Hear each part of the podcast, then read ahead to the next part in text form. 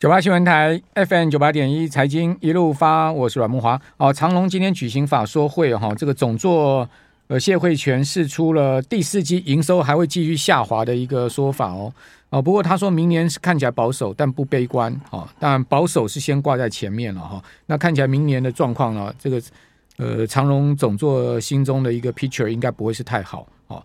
那这个是我们可以看到，今天长隆的股价是上涨八块哈，收在一百五十二块半。哦，今天是明显的反弹了哈，涨幅有百分之五点五四，表现的不错哦。恐怕下礼拜一啊就有考验了哈。那另外呢，今天表现也不错的是大立光哈，大立光在法说会之后啊，我们看到亚系外资看好，调高目标价到。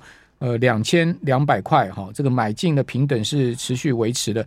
今天大立光的股价是上涨五十五块，来到一千八百整，哈，涨幅是百分之三点一五。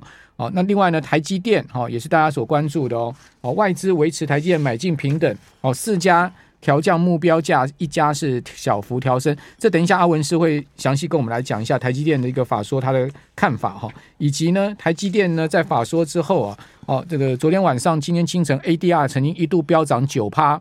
哦，这个呃反映了这个财测跟呃它第三季的财报的这个优于预期的情况。那另外呢，美国的禁令啊，呃占台积电营收只有百分之零点四，哈，所以也未如一般人所担忧的这么严重了哈。所以释出了一些不错的讯息，而使得台积电的股价今天呢，哦收盘是引领大盘上涨。啊，涨了十七块之多，来到四百一十二块，重新又回到了四百之上。哦，今天涨幅有百分之四点三，哦，也超越大盘今天二点四八趴的一个涨幅了哈。不过呢，据昨天晚上啊，这个今天清晨 ADR 一度大涨九趴哦，那，收盘涨四趴，其实基本上看起来也没有什么那么那么够力，因为昨天晚上 ADR 其实从九趴也压回到只有四五趴的一个涨幅了哈，显示呢。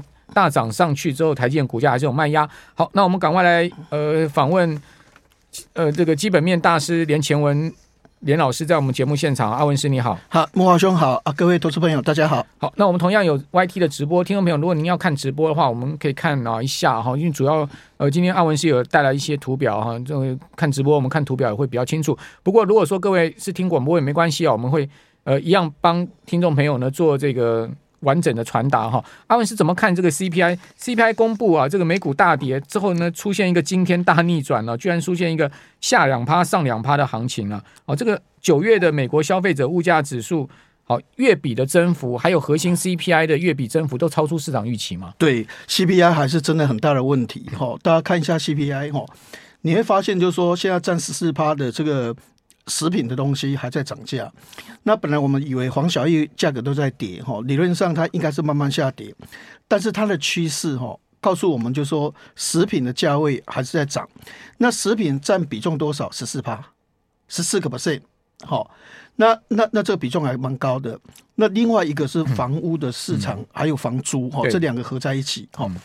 你看那个房屋房租哈，它占三十二个 percent。那我们每个月都有去注意新屋销售，或者是所谓的成屋销售，那也会看它的一个所谓的房价的中间平均值。对，其实新屋跟成屋都在跌，都在跌。理论上应该是这个房租房屋这个三十二个 percent 应该下跌，但是它趋势还是在涨。好，它年增还是有六点六个 percent，它的趋势还是月增。那奇怪，已经连跌了三四个月。怎么这个房屋房租金的部分，那还是连增六点六，而且趋势还是继续往上。那这两个合起来，哦，大概就已经三十二个 percent 跟四十四个 percent 就已经是四十六个 percent，快一半了。对，那最下面有一个医疗服务的部分，哦，医疗服务占七个 percent，那你可以发现它上涨的很陡啊，它上涨很陡。医疗七个 percent，它的趋势是上很陡，它年增大概六点五个 percent。其实八月份是年增五点六。好，七月份的话是年增三点一，那现在是年增六点三，而且它趋势往上，它占七个 percent，十四八占三加三十二个 percent，再加七个 percent，那就五十三个 percent。对，那五十三个 percent 的这个比重哦，它还是往上。嗯，所以变成说这个 CPI 现在看起来好像似乎还在高档。那当然有些是下跌的哈，比如说能源的部分哦，能源那个陡角下跌，包括汽油或是说这个下跌，但是电力还是。在高档哈，那因为所谓的能源占七个 percent，但是汽油只有三个 percent，电力三个 percent，等于是说只有三个 percent 在涨，另外三个 percent 还在高档，所以变成这三个 percent 贡献也不大。哦不，我们看到能源的价格从一百多块跌到八十五块，应该是能源价格跌也有助所谓的这个 CPI 下跌，但现在目前看起来只有汽油跌，但电力还是高档。另外一个是新车、二手车哦，一个四八，一个两趴，这个是六个 percent，哦，下跌幅度很大。但是问题，它六个 percent，它连医疗服务都都都没办法达到这个标准，所以现在 CPI 还有一个大问题就是哈，占十四趴的食品，占三十二个 percent 的房屋租金，还有占七个 percent 的医疗服务，它是往上，对，还是要高档。那这样的话，变成这个 CPI 还是仍然狂鹰。还是在空中叫，好，变成在这种情况之下的话，它还是随时而去影响整个大盘。对，那第二个重点是因为这个中美这个管制的东西，哈，虽然有时候会对台湾好，但是问题就是说整整体的架构它还是不好。今天当然我们可以发现精锐汽油涨停板，是因为美国会对大陆的所谓的监视整个系统。来做一个管制，因为这个监视系统的话，有时候可能会 会装一些所谓的窃听的什么东西，一大堆的，然后，所以在这种情况之下的话，那原则上就是这个这个有这个管制。那管制其实整体是不好，但对个别股会有转单，就金队跟汽油比较好哦。那刚才又讲就是说要对华为跟中兴全面封杀，那这个就就也是很大的一个影响。当然会有转单，台湾的白牌可能智邦就有利，但是无论如何就是。这一次所谓的对大陆的一个出口管制，到目前为止还没有停止，它好像还是持续在运作之中。那这个对整个大盘其实还是一个冲击，哦，所以在这种情况之下，整体的一个架构目前，哦，也就是说对整个盘市一个负面的一个影响，它还是始终存在的。嗯，好，那刚才谈到了这个美国对中国大陆的出口经历，请教。阿文斯，因为这次我们可以看到 IP 股真的是跌很重了，世星 KY 创意这么好的公司哦，居然是接连跌停板哈。呃，今天大盘大涨，可是我们可以看到哦，这两档股票哈收盘又是不敌这个卖压哦，又往下压哈，这个呃收出了一个很难看的一根 K K 棒了哈。呃，这个真的有这么大的影响吗？世星 KY 跟创意啊，金利科啊，这些 IP 股先前都是这个大盘逆势哦抗跌，而且呢，呃，今年一直呈现多方态势的个股，那怎么会连最强的股票都被打成这个样子呢？对我，我想就就我个人的看法哈，我是觉得说有点误杀。怎么说哈？其实台积电明年的营收预估哈有八八有十八哦，那大概是十个 percent 平均值。那去年的话，在在上次法说是预估。明年比今年是成长十一个 percent，所以它只降一个 percent。那只降一个 percent 的话，大家会说，呃，怎么只降一个 percent？不是这个这个对所谓的大陆 HPC 管制，那影响不是很大。有些人会出估了哈，就说，哎、欸，台积电现在的 HPC。哦，大概四十三个 percent，这次法说是讲三十九个 percent 了哈。那那它对大陆的出口的话，占它营收大概十趴，甚至到十五个 percent。嗯，好，那这样换算应该也会影响所谓的台积电五到八个 percent 的一个所谓的营收。对。但是刚才所讲就是说，哎，它在法说会提供一个 guideline，大家从法说会的 guideline 的话，大概可以看得出来，大概只有零点四，没有想象的这个所谓的五到八趴的这个水准。所以为什么说台积电明年的营收？平均值哦，刮胡那个就是明年营收的一个成增长的幅度啊，有十四趴，有十二趴，有八趴，有多少？好，比较低的是美银证券，好，那五趴，那平均值大概是十个 percent，所以它只降一个 percent，那只降一个 percent 的话，就表示对于所谓的这个出口管制 HPC 这一块应该影响不大，因为它主要内容所讲是说，其实对于所谓的人工智慧，或者是像所谓的这一个比较超级电脑。那种所谓的高级机密，那一般哦，绘图晶片或者是像这一种比较平常这个 PC 在用的哦，这一种的所谓的 HPC 的一些东西，这个其实影响不是那么大。那我们回过来刚才这个问题，就是创意，其实创意它大大陆的成长是靠什么？是靠互联网，互联网的产品，好是。委托设计 NRE 的部分，另外一个是固态硬碟，而且固态硬碟今年使用量很大，它在这两方面是在大陆成长最快。哦，那其实它的 HPC 客户，因为大陆的 HPC 客户哦，大概主要是阿里巴巴啦，或者是腾讯啦，或者是百度。哦，它比较没有接到这个。哦，它主要是在日本的客户跟美国的客户。那四星在大陆主要还是在 CPU，就飞腾，飞腾占它比例很重。嗯、那飞腾主要是在 CPU，所以 CPU 的话跟 HPC 那种高运算的，其实还还有一大的距离，因为 HPC。那种用的话，主要是人工智慧，像我们之前讲的 FPC、P、PGA 啊，或或者是像所谓的这种这种晶片的部分，GPU 那种晶片。那传统的 PC 的 CPU 飞腾这一种的，好，大概四星是这一种。好，那四星的 AI 客户在哪里？四星的 AI 客户主要是亚马逊、Google，或者是所谓的这个 Mac。就是 Meta 啦，Facebook 这些，那主要是美国客户，这也不用，这也不用担心了。那理论上这些的话，其实，但是市场就是这样说，一听到 HPC 管制，那先杀再讲。那那目前你会发现，就是说股票在下跌哦，那完全没有支撑。有时候以前哦，像这个创意，如果跌停挂一千多张哦，那那瞬间大概五六分钟马上就打开。现在你可以发现，经过四个半小时还是打不开，就是人气低迷。的状况的话，目前的状况有一点哀莫大于心死那种感觉，因为大家现在还搞不清楚状况，就整个呃透明度不高的情况之下，很很多人可能先砍再说。我们这边先休息一下，等下回到节目现场。九八新闻台 FM 九八点一财经一路发，我是阮梦华。哦，这个美国 ADR 台积电一度大涨九趴哈，但中场也只有回。涨到四五趴哦，可见这个拉上去确实是有卖压。那我们可以看到今天台积电的股价呢，哦，这个反映 ADR 的涨幅，哦，今天涨了四点三趴，涨十七块，来到四百一十二块收，重新回到四百之上是没有错了哈。但是离今年的六八八的高点，真的还是差了非常的多哈。那今天盘中的高点有到过四一六，也就是说呢，离高点有差四块一趴左右的一个幅度哦。那呃，是不是？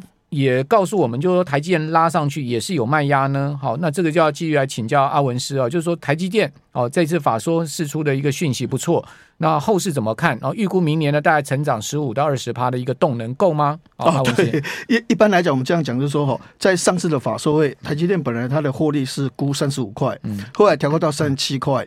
好，变成它就多两块钱。如果本利比十五倍来换算，哦，就可能涨三十块。其实上次法说完，它是涨大概三十五到四十块左右，哦，也就反映这个东西。那这次法说会本来预估是三十七块，但法说会完，大家估是三十九块。平均的话，我们刚才有一张图的话，大概平均二零二二年大概是三十九块。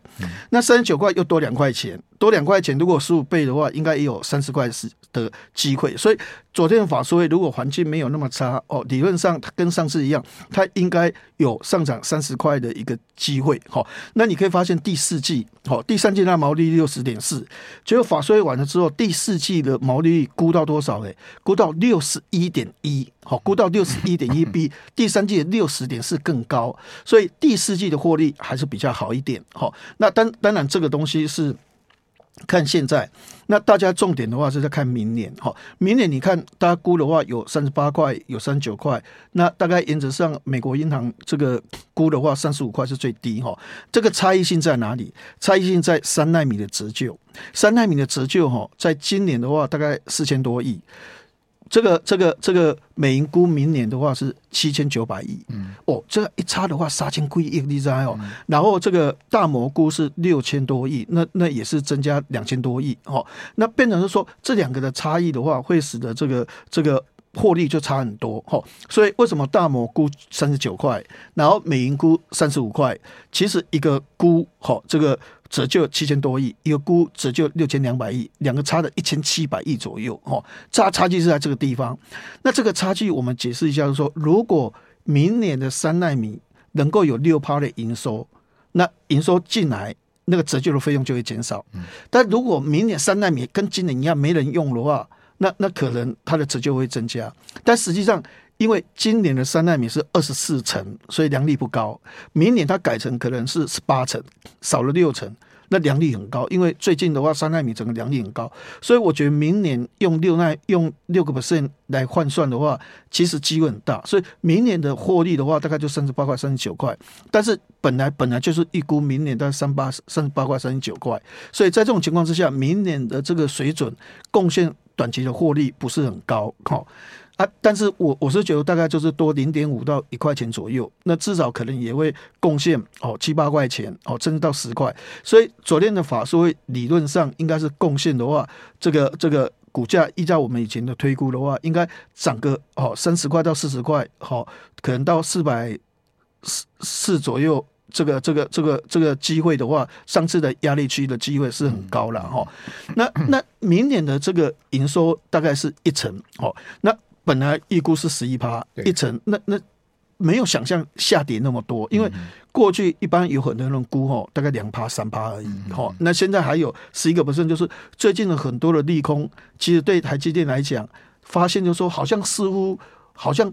这个不坏金刚之身对它的冲击好像不是想象那么大了，对，所以我个人认为就是说，其实昨天台积电的法说会，其实对股价的止跌其实是有帮助的。嗯，那呃会不会再破底呢？哦，这个当然这个跟国际因素还是有关系，因为我们刚才讲，因为现在股票跌不是因为台积电基本面多坏了，哈，虽然消息很多都不好，但重点真的是 CPI 狂印的问题，哈，那那这个问题会不会存在？继续存在。